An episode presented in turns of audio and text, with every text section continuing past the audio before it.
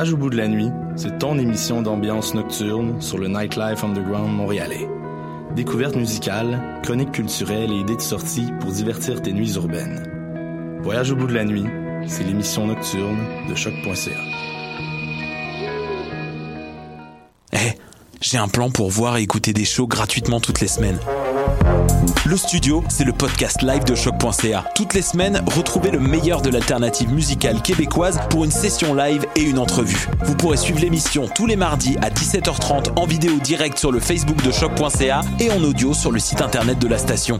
Et si vous avez manqué l'émission, pas de problème, retrouvez le studio sur nos plateformes podcast et en vidéo sur YouTube.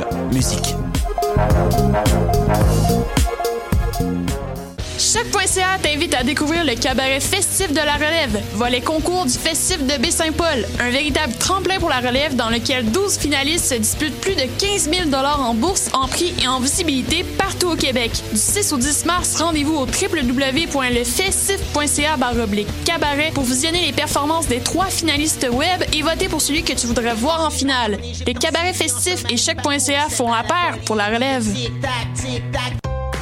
Pour faire le plein de nouveautés musicales, c'est au Francouverte que ça se passe. Du 20 février au 8 mai, réservez vos lundis pour découvrir les 21 participants de la cuvée de la 21e édition du concours vitrine de toutes les musiques. Sur scène, trois artistes ou formations par soirée, en plus d'un invité surprise. Pour tout savoir sur la programmation, visitez francouverte.com. Cette année, quels seront vos coups de cœur musicaux? Les Francouvertes, une présentation de Sirius XM.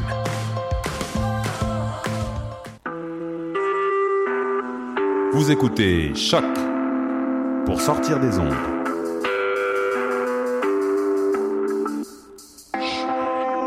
Podcast, musique, découverte.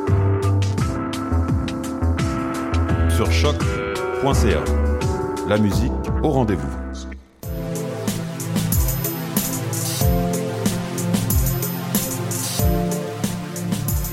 Bonjour chers auditeurs de choc.ca, ici Clément Barguin et vous écoutez Le Monde en Marge, une émission d'actualité internationale dans laquelle on s'intéresse à des sujets dont on n'a pas beaucoup entendu parler dans les médias québécois.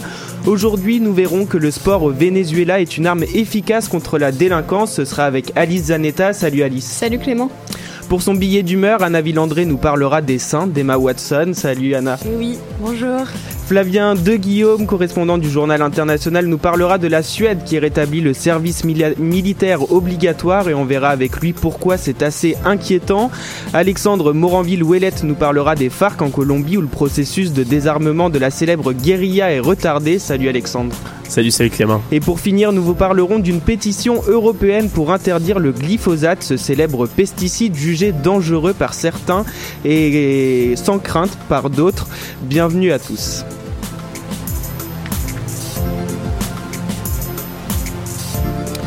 Le Venezuela, c'est le troisième pays le plus violent au monde après le Salvador et l'Honduras. Les crimes sont nombreux, 92 homicides pour 100 000 habitants. C'est presque 100 fois plus élevé qu'au Canada. Cette violence est alimentée par une crise économique qui sévit depuis trois ans avec un taux d'inflation de 400%. Et pourtant, un homme lutte, depuis 2003 pour faire régresser la criminalité grâce au sport, Alice. Et oui, diminuer le taux de criminalité par la pratique du rugby, c'est l'idée ingénieuse de l'entrepreneur vénézuélien Alberto Volmer. Donc son projet est nommé Alcatraz. Il a commencé dans la ville de Revenga, anciennement l'une des plus dangereuses au pays. Et par cette initiative, Alberto a réussi à faire chuter la criminalité de moitié au cours des dix dernières années dans cette ville de 50 000 habitants. Alors Revenga est désormais l'une des villes les moins violentes du pays. C'est donc une initiative qui fait ses preuves, mais en quoi consiste-t-elle concrètement? Alors son but est de réinsérer des délinquants en leur donnant un emploi et en les initiant à la pratique du rugby. Avec un comportement positif, les prisonniers pourraient réduire leur peine d'un an. Donc ce projet ne s'adresse pas seulement à des prisonniers. Alberto recrute des délinquants avant qu'ils soient tués ou arrêtés en allant à la rencontre des gangs. La garde nationale est là pour surveiller quand des matchs se déroulent entre pénitenciers. Les débordements sont rares et n'inquiètent pas l'entraîneur en chef José Arieta. Selon lui, la confiance est mutuelle avec les détenus, la famille est là aussi pour encourager les joueurs. Et aujourd'hui, on dénombre 180 gangsters qui ont déjà participé à ce programme.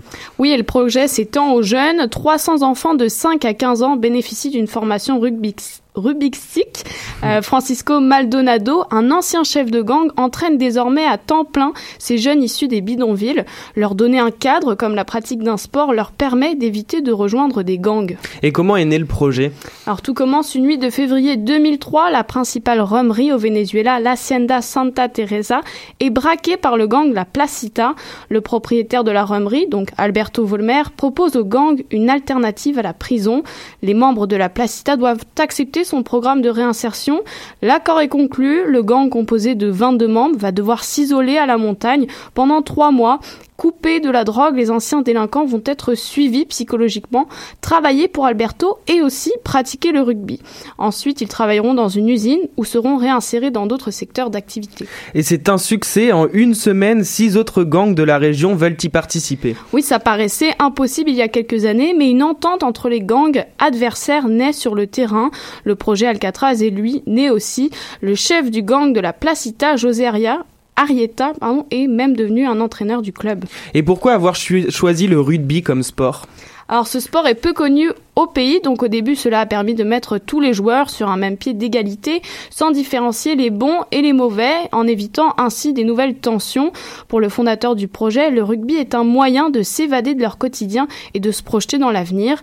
Un détenu, Willy Merker Rodriguez, explique dans un reportage de l'effet papillon sur Canal+, l'importance de ce sport dans son quotidien.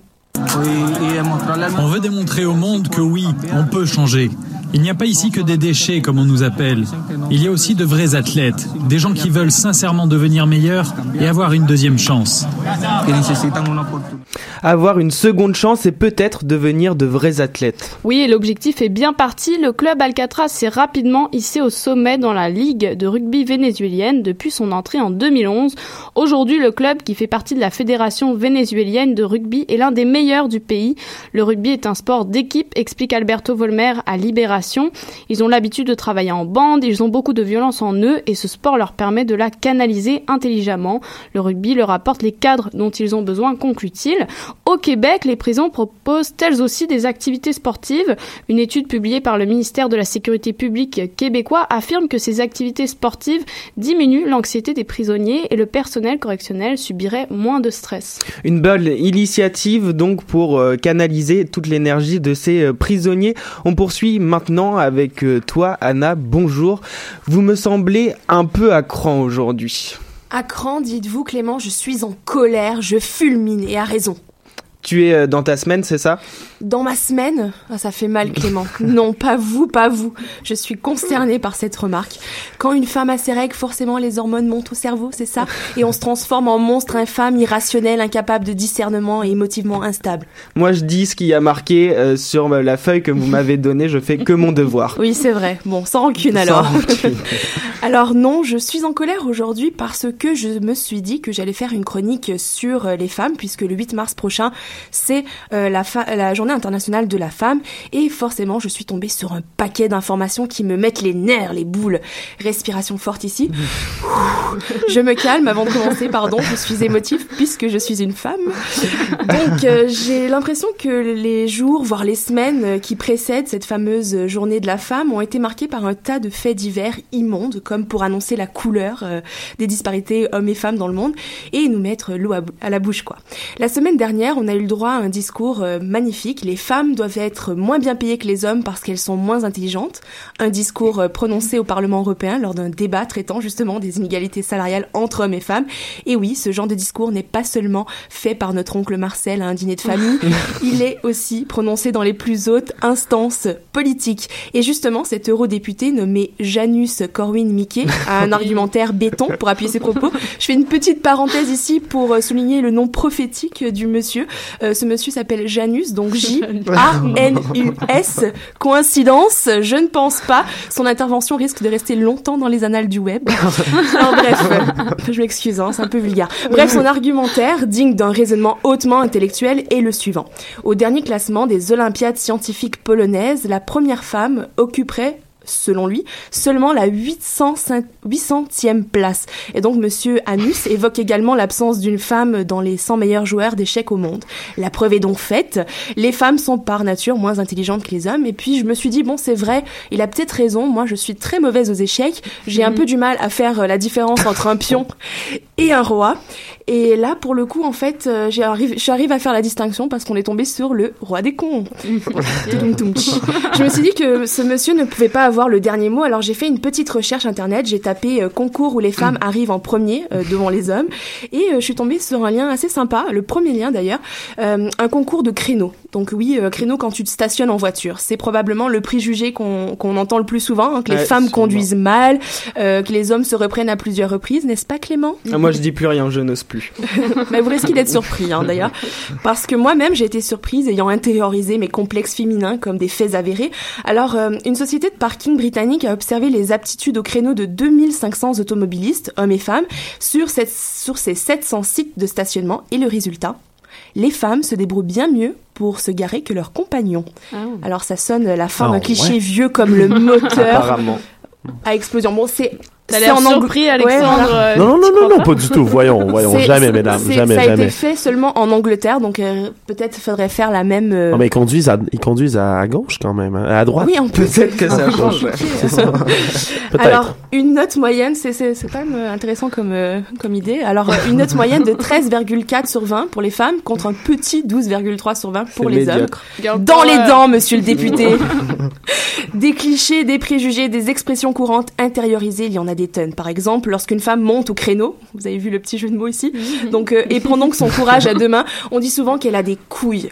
Hein, je suis certaine que c'est universel comme expression en anglais, she has balls, en espagnol tienes la bolas, comme pour faire comprendre qu'il faille absolument posséder ses attributs masculins pour faire preuve de courage. Et en parlant d'attributs, vous avez probablement suivi l'autre grande polémique du moment, celle avec Emma Watson. Je vous l'avais promis, j'allais parler des seins d'Emma Watson. Alors l'actrice qui a ah, incarné, oui. Ah. Alors cette actrice que tout le monde connaît, qui a fait Hermione dans Harry Potter et euh, qui est euh, aussi euh, l'ambassadrice pour de la bonne volonté pour les femmes à l'ONU depuis 2014, est engagée dans la cause féminine. Et donc elle est jeune, elle est, elle est, elle est dynamique, elle est accessible, féministe 2.0 et puis là Qu'est-ce qu'elle nous a fait? Euh, Elle a accepté de poser pour le célèbre magazine Vanity Fair, un shooting photo qui a suscité de vives réactions sur les réseaux sociaux. Et puisque la belle y apparaît seins nus, scandaleux. Ouh là là là là. Oui. Alors de nombreux internautes ont alors critiqué son choix de dévoiler une partie de son anatomie, donc euh, notamment la journaliste britannique Julia Harley Brewer, qui a écrit sur un tweet, un tweet assez sympa que je vous traduis ici. Euh, Emma Watson, féminisme, féminisme, écart salariaux. Pourquoi, oh, pourquoi je ne suis pas prise au sérieux? Féminisme Oh, et puis tiens, voilà mes seins. Je ne sais pas ce qui est le plus déconcertant, le fait que cette attaque vienne d'une femme, ou le manque de lien logique dans ce propos. On pourrait donc pas être féministe et avoir des seins. Je suis confuse. Alors, je termine avec ces quelques chiffres, pas du tout démoralisants. Il faudrait 170 ans pour atteindre la parité salariale dans le monde. Ça nous amène en 2186. Pas du tout démoralisant. et le résultat, euh, c'est le résultat d'une étude mondiale publiée par le Forum économique mondial. Et euh, bon, ça, ça paraît lointain quand même, mais ce qui est pire, c'est qu'en fait, l'année dernière, quand ils ont fait la même étude, on parlait plutôt de 2133. Donc ah. euh, l'écart des genres euh, ne disparaît pas, mais en plus recule. C'est sympa quand même. Surpris, non? Ouais, surpris, c'est un peu choquant. On respire fort ici. je me calme, pardon, chez Motif. Je vous laisse le, micro, monsieur euh, Clément. Merci, madame Anna Villandré. On poursuit cette émission en musique avec Ben de Jennifer Zea et c'est une artiste vénézuélienne.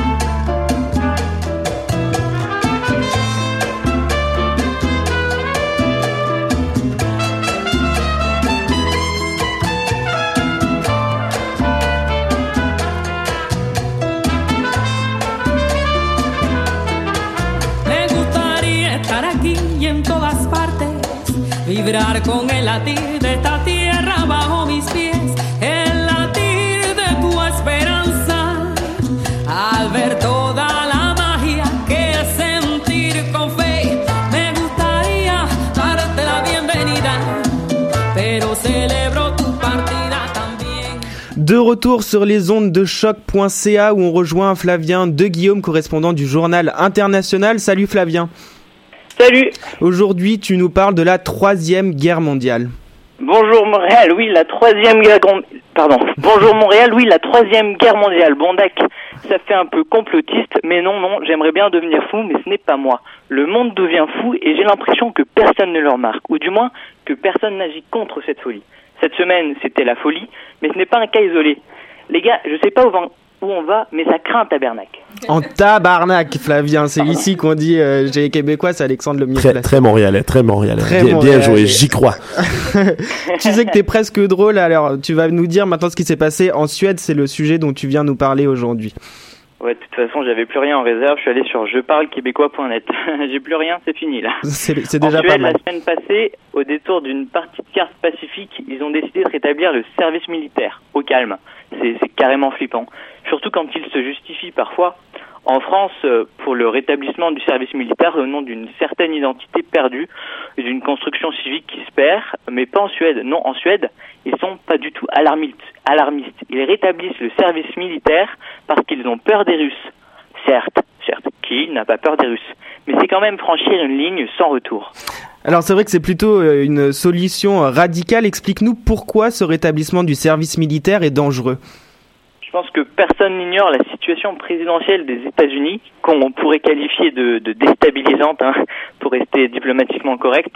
À cela s'ajoute la Chine et ses revendications en mer de Chine, l'Iran et ses relations peut-être un peu trop amicales avec son voisin d'Arabie d'Arabie saoudite, la crise presque centenaire du Moyen-Orient, et enfin et surtout la Russie, pour en revenir à la Suède. La Russie, vous savez, c'est ce petit pays héritier de l'URSS qui a perdu des millions de kilomètres carrés en 90. Alors, au début, hein, elle a joué fair play. Elle était plutôt pacifique et acceptait ses pertes au profit d'une paix générale assez rassurante. Mais ça, non, ça, c'était avant. Depuis, elle a annexé la Crimée au nom de la défense des russophones.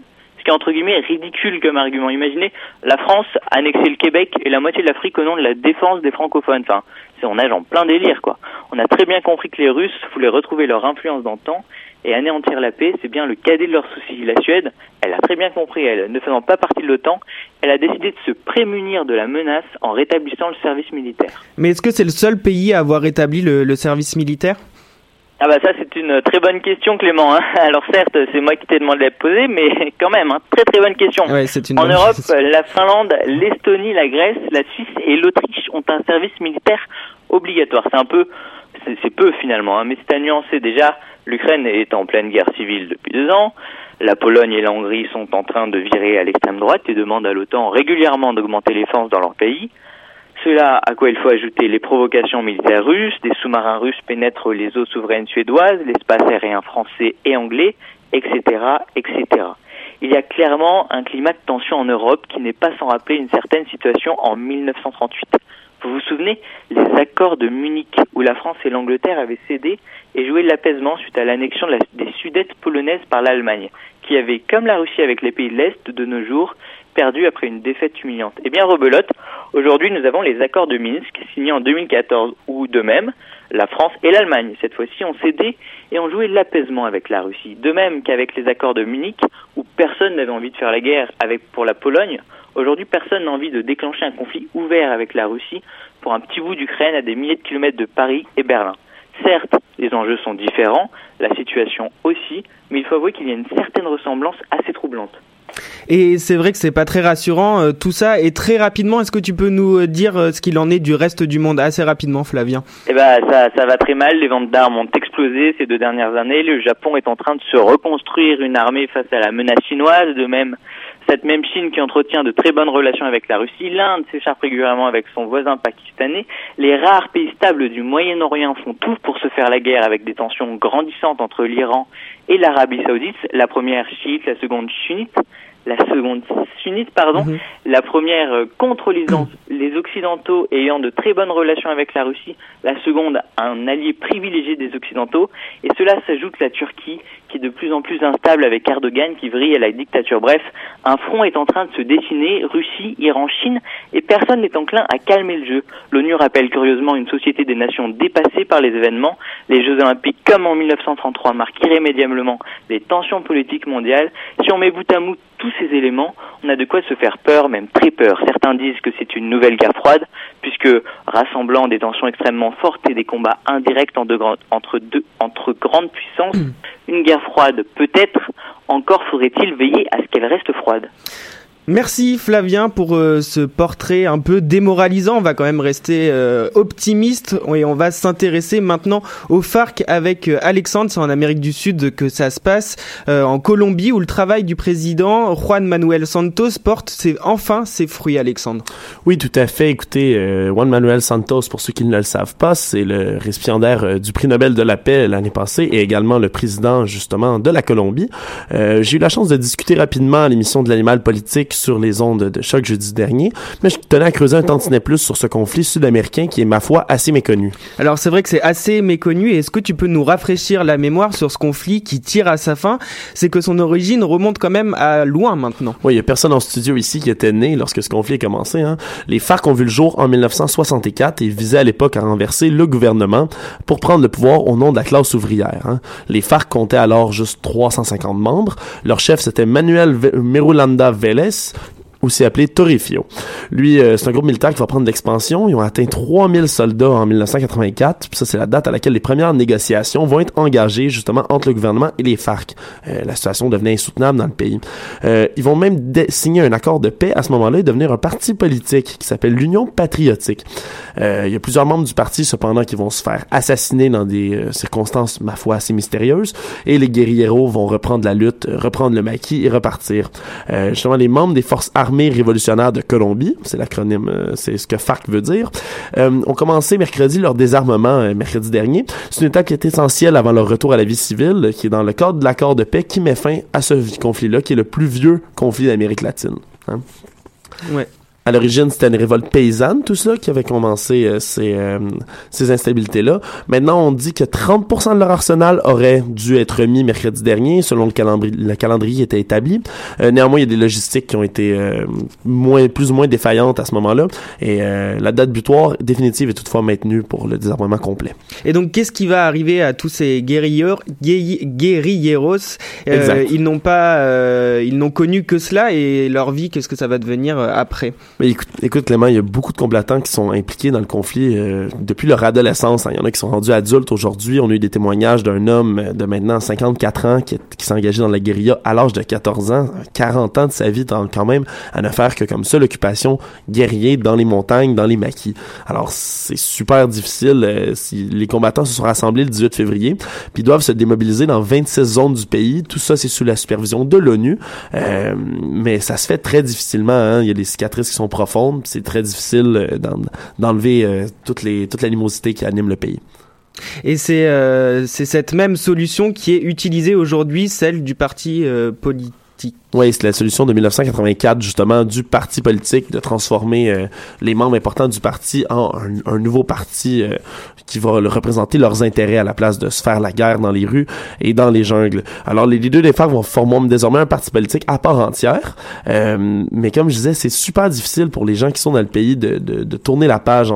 C'est un conflit qui a fait 260 000 morts, 60 000 disparus, 6,9 millions de déplacés. Alors, cette guerre civile-là, il y en a beaucoup qui veulent continuer la lutte. D'ailleurs, il y a des euh, une, une, autre euh, association rebelle qui s'appelle la ELN ou l'armée de libération nationale euh, qui eux font des attentats régulièrement et c'est très difficile de négocier avec eux. Ils ne veulent pas rendre les armes mais c'est un groupe qui est quand même mineur mais qui représente tout de même une menace. Et c'est ça ils ne sont pas les seuls à rejeter les accords de paix signés avec les FARC. Non pas du tout. Il y avait un référendum qui était prévu dans les accords de paix pour s'assurer que la réconciliation nationale allait aller de bon train et dans l'intérêt de la population. Or le 2 octobre dernier le camp du non avait remporté ce référendum non obligatoire à 50,23% des votes contre 49,76. C'est très serré. Un taux de participation de 37% à peine, c'était, c'était pas beaucoup, mais tout de même, beaucoup de gens qui s'y opposent à cette paix. Et pourquoi le, le peuple s'oppose à cette paix? Eh bien, attention, c'est pas la paix nécessairement à laquelle ces, gens-là vont, euh, vont s'opposer, justement. Les répondants du non, c'est plutôt les accords eux-mêmes qui sont jugés vraiment laxistes, en particulier au niveau des sanctions qui sont prévues contre les auteurs des crimes les plus graves. Euh, dans le, camp des guérilleros, justement, il y en a beaucoup qui ont commis des crimes, beaucoup qui ont, qui ont justement euh, fait des, échanges de drogue, des gros cartels, puis qui se font pardonner. En plus, il est prévu que les combattants démobilisés reçoivent des revenus de l'État durant les deux premières années qui vont suivre le retour à la vie civile. Donc, des gens qui sont outrés, qui ont de la misère à nourrir leur famille, et des guérilleros qui étaient un peu considérés comme des bandits jusqu'à maintenant, eux vont être payés à rien faire pendant deux ans. Voilà, c'est une injustice que beaucoup dénoncent. Bref, on est quand même parvenu à la paix, c'est une bonne nouvelle. Maintenant, il va falloir voir ce que le président Santos va faire pour euh, calmer le reste des divisions dans le pays. Merci beaucoup Alexandre d'avoir euh, éclairci la situation en Colombie. Et pour euh, terminer cette émission, on va vous parler d'une initiative citoyenne. Il y a quelques mois, on vous parlait du glyphosate, cette substance active du célèbre herbicide de Monsanto, le Roundup. En juin dernier, l'Union européenne avait décidé, devait décider si elle souhaitait prolonger ou non la commercialisation de ce pesticide qui est classé comme potentiellement euh, cancérigène par l'Organisation mondiale de la santé. Mais la puissance des lobbies retarde encore et toujours le processus. Les membres de l'Agence européenne des produits chimiques n'ont pas réussi à se mettre d'accord. Et que fait-on quand on n'est pas d'accord au sein de l'Union européenne? Eh bien, on repousse le problème. Le dossier du glyphosate reviendra sur la table à la fin de cette année 2017.